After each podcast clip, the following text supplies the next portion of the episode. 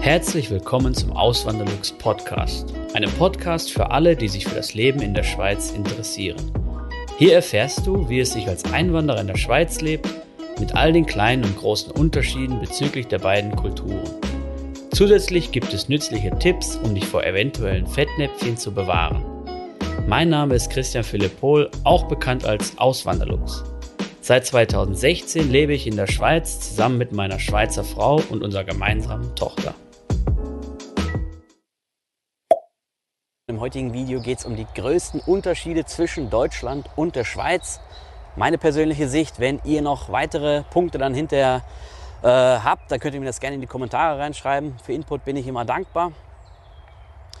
Und ja, fangen wir mal direkt an. Ah nein, bevor ich anfange, es würde mich mega freuen, wenn ihr den Kanal abonnieren würdet. Wenn ihr das macht, ganz wichtig, dann die Glocke aktivieren, dann kriegt ihr eine Nachricht, wenn ein Community-Beitrag von mir geteilt worden ist oder wenn ein neues Video hochgeladen wurde. Aber jetzt steigen wir ein.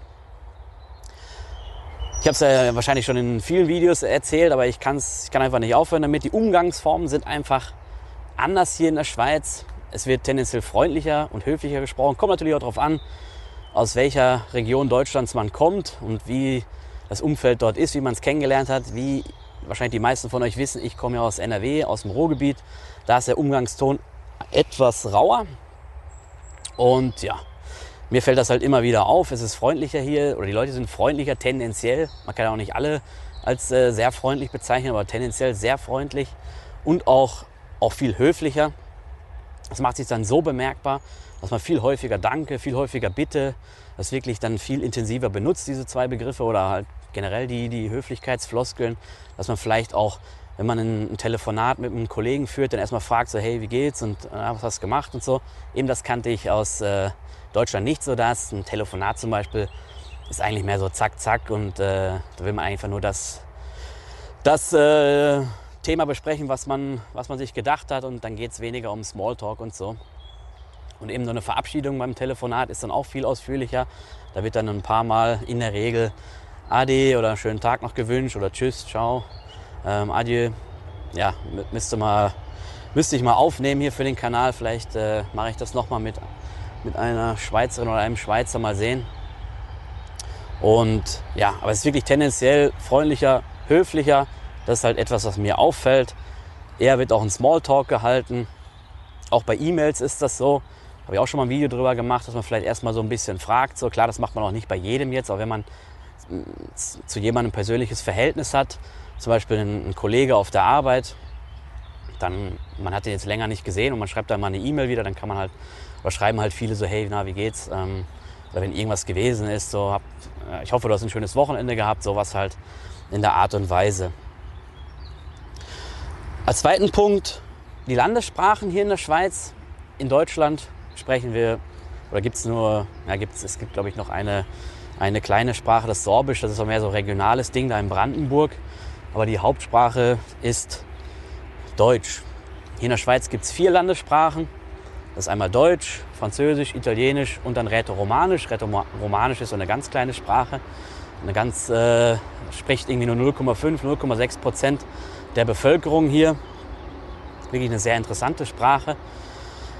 Und das Deutsch ist natürlich nicht so ein Deutsch, wie wir es jetzt in Deutschland sprechen, sondern es, ist ein, es sind Mundarten, es sind alemannische Dialekte, ist auch ähnlich dem, dem süddeutschen Raum. Wenn jetzt welche zuschauen aus Baden und so, da wird ja auch ein alemannischer Dialekt gesprochen. Und ich habe immer so wirklich dann immer gemerkt, dass das, dass es schon sehr ähnlich ist. Also das, ich würde sagen, dass das Alemannische schon eher dem, äh, einem schweizerdeutschen Dialekt oder einem alemannischen Dialekt in der Schweiz gleicht, als jetzt dem Hochdeutschen, was ich ähm, kenne.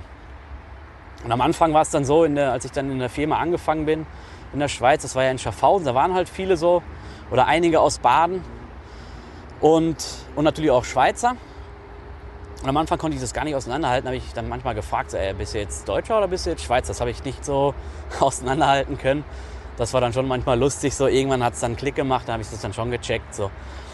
Ähm, die, die, oder ich weiß noch, mit einem Kollegen habe ich dann damals drüber gesprochen. Er kam, oder er kommt auch aus, aus Baden, aus dem tiefsten Baden. Und er hat mir dann aber gesagt, auch für ihn ist es nicht ganz äh, das Gleiche oder er kann, für ihn ist es auch schwierig, mit, sich mit Schweizer manchmal zu unterhalten, weil halt manche Begriffe dann wirklich schon speziell waren. Er hat dann auch, was ich auch oft als Beispiel bringe, Lavabo genannt, das er auch nicht kannte. Ähm, und ja, so, so Helvetismen halt. Die werden dann in, in Baden oder im alemannischen Sprachraum in Deutschland nicht so verwendet. Aber es ist schon sehr, sehr ähnlich.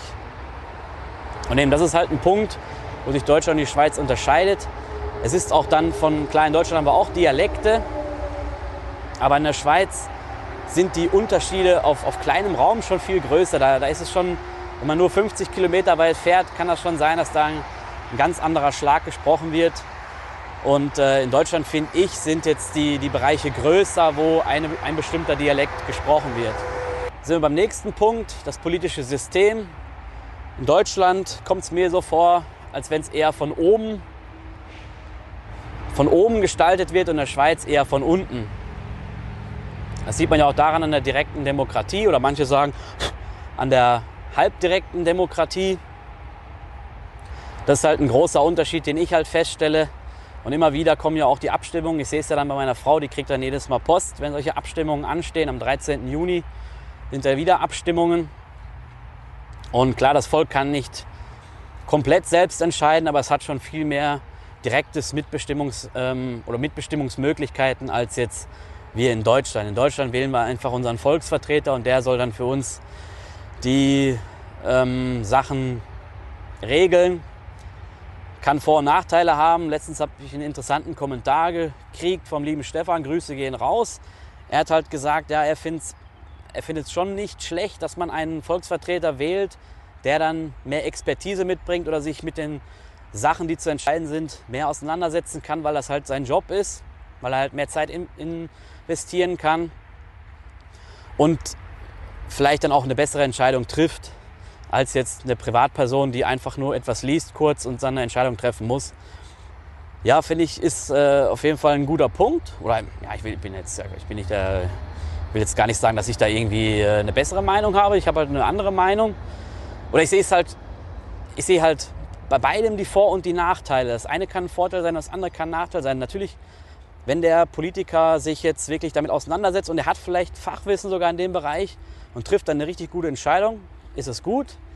Aber ich bin mir nicht sicher, ob wirklich alle Politiker immer so entscheiden, wie sie, ja, ich habe mal ein Buch gelesen, das hieß halt Skin in the Game und da ging es dann halt um solche Sachen, dass wenn man eine Entscheidung trifft, dass man dann, wenn man nicht seine eigene Haut riskiert, dass man dann vielleicht eine ganz andere Entscheidung trifft als jemand, der seine eigene Haut riskiert. Und dann gab es dann so Beispiele wie in einem, im Altertum war es dann so, wenn ein Krieg gewesen ist, dann ist der König halt mitgezogen oder der Herzog und hat mitgekämpft und hat seine eigene Haut riskiert. Irgendwann war es dann so, dass die alten Herren, die dann äh, den Krieg angezettelt haben, dass sie dann nicht direkt ihre eigene Haut riskiert haben, sondern dass sie einfach nur Entscheidungsträger waren und hinterher wieder Frieden schließen konnten. Ähm, dann ist es natürlich viel einfacher, so eine Entscheidung zu treffen. Das ist vielleicht ein, ähm, ja, vielleicht ein bisschen, ja, kann man jetzt diskutieren. Also da könnt ihr auch gerne Kommentare zuschreiben. Ich sehe halt Vorteile und Nachteile auf beiden Seiten, aber grundsätzlich den Gedanken, dass ein Volk oder dass Menschen direkt auch entscheiden können oder mitentscheiden können, das finde ich halt eine, eine richtig, richtig gute Sache, oder? Und wie auch die Schweiz gezeigt hat, ist ja nicht so, dass äh, die Schweizerinnen und Schweizer da irgendwie unvernünftig entscheiden. Das beste Beispiel, finde ich, ist damals die Abstimmung über die, ich glaube, sechs Wochen Ferien waren es, also sechs Wochen Urlaub. Und da hätte jetzt, also da gebe ich Brief und Siegel, wenn in Deutschland eine Abstimmung kommen würde, über acht Wochen Ferien oder zehn Wochen Ferien gesetzlich für alle, da würde das wahrscheinlich eine Mehrheit bekommen im Volk, weil einfach nur jeder Bock hat auf acht Wochen oder zehn Wochen Urlaub und keiner die Nachteile bedenkt. In der Schweiz hat man halt die Nachteile bedacht. Man weiß, dass man hier mit dem Ausland konkurrieren muss. Man hat schon ein, hohen, ein hohes Lohnniveau, ein viel höheres als in den umliegenden Ländern. Und wenn man dann noch den Urlaub erhöht, dann wird es noch mal teurer, eine Arbeitskraft hier. Und ähm, da haben sich halt die Schweizerinnen und Schweizer dagegen entschieden und dieses, diese sechs Wochen Ferien abgelehnt, was ich sehr bemerkenswert finde. Dann auch etwas, was politisch, auch noch politisch ist, ist die Stabilität. Der Schweizer Staat besteht seit jetzt lasst mich nicht lügen, 1848 und die Währung der Schweizer Franken 1850, wenn ich es richtig im Kopf habe. Das habe ich mir jetzt in meinen Notizen nicht aufgeschrieben. Das bedeutet, in den letzten 170 Jahren oder sogar noch darüber hinaus hat der Schweizer oder war der Schweizer Staat ähm, oder seitdem besteht der Schweizer Staat ähm, so wie heute. Klar, es gab auch immer wieder Veränderungen, aber es gab nie so einen Bruch wie jetzt in Deutschland. Wenn man sich mal überlegt, 1870, 71, da haben sich die verschiedenen kleinen Staaten Deutschlands zu einem, zum Deutschen Reich verbunden. Erst da, ab, ab da gab es dann erst wieder einen deutschen, einen größeren deutschen Staat. Vorher war das ja so Kleinstaaterei, da gab es halt Preußen, Österreich oder Österreich-Ungarn und verschiedenste eben Bayern, Baden, das war ja alles, äh, Baden, Baden, da hört schon auf bei mir, aber eben es gab zig, wirklich Schaumburg, Lippe und sowas, alles. Da gab es wirklich zig Staaten, auch wirklich Mikrostaaten und sowas, Stadtstaaten gab es ja auch. Und erst 1870, 71 haben die sich dann zusammengeschlossen zum Deutschen Reich. Zumindest der Großteil. Und dann ging es eine Zeit lang, da kam auch, ah, übrigens, da kam dann auch erst die Währungsunion. Erst bis, das hat dann bis 1876 gedauert. Da gab es dann im Deutschen Reich, erst dann gab es im Deutschen Reich eine einheitliche Währung. Das ging dann bis zum Ersten Weltkrieg oder nach dem Ersten Weltkrieg ist ja dann der Staat oder der politische Staat zusammengebrochen.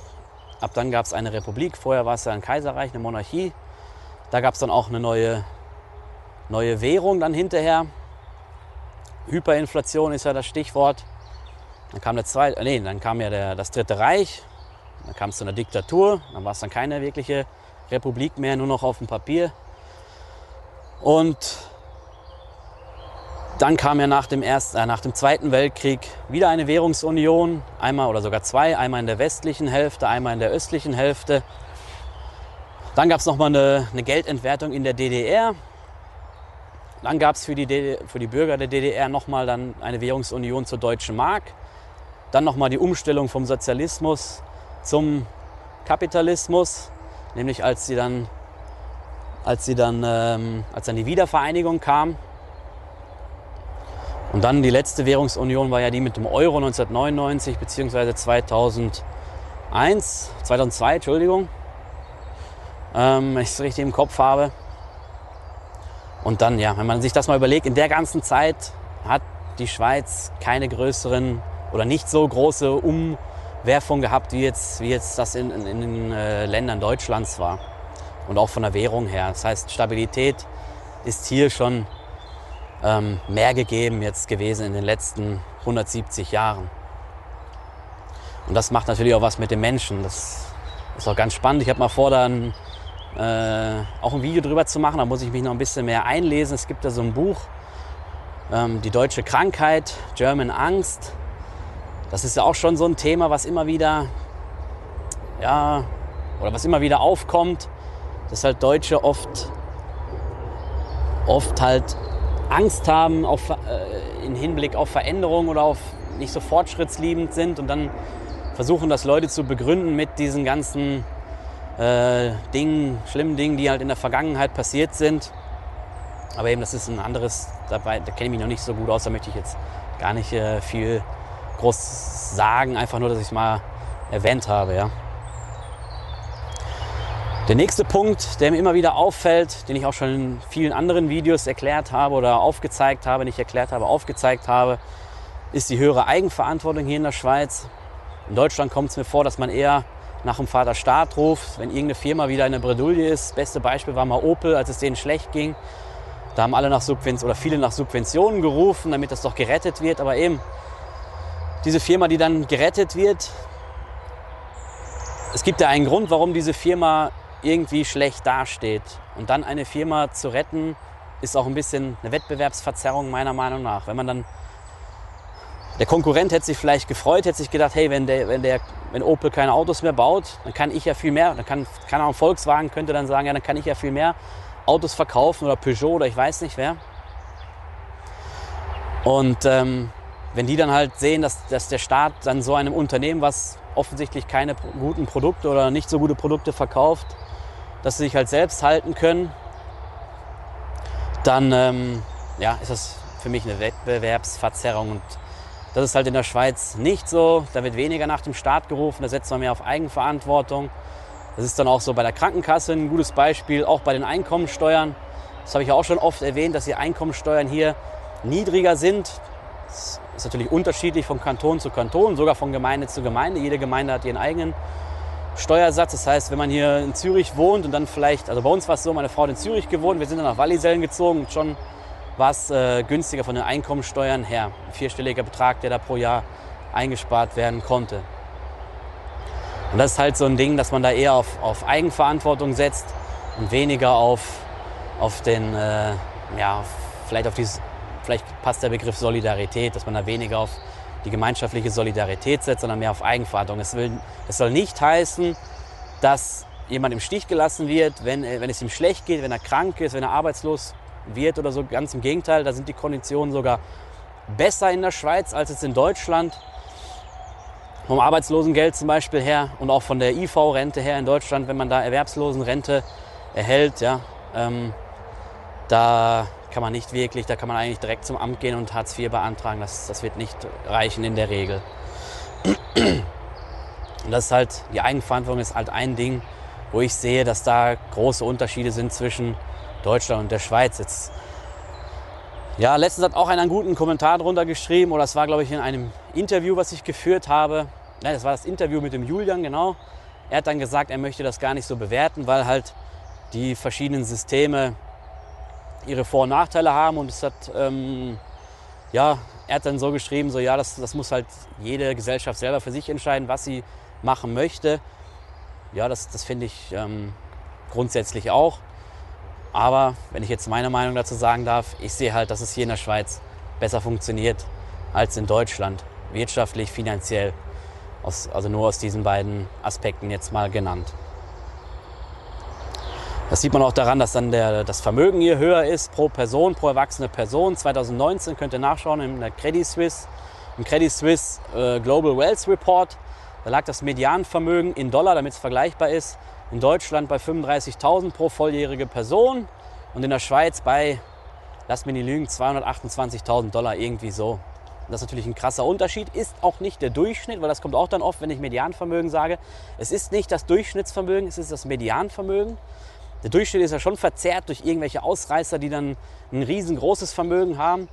Nein, das Medianvermögen ist die Mitte quasi. Das heißt, die eine Hälfte der Schweizer hat halt mehr als diese 228.000 Dollar, die andere Hälfte hat halt weniger.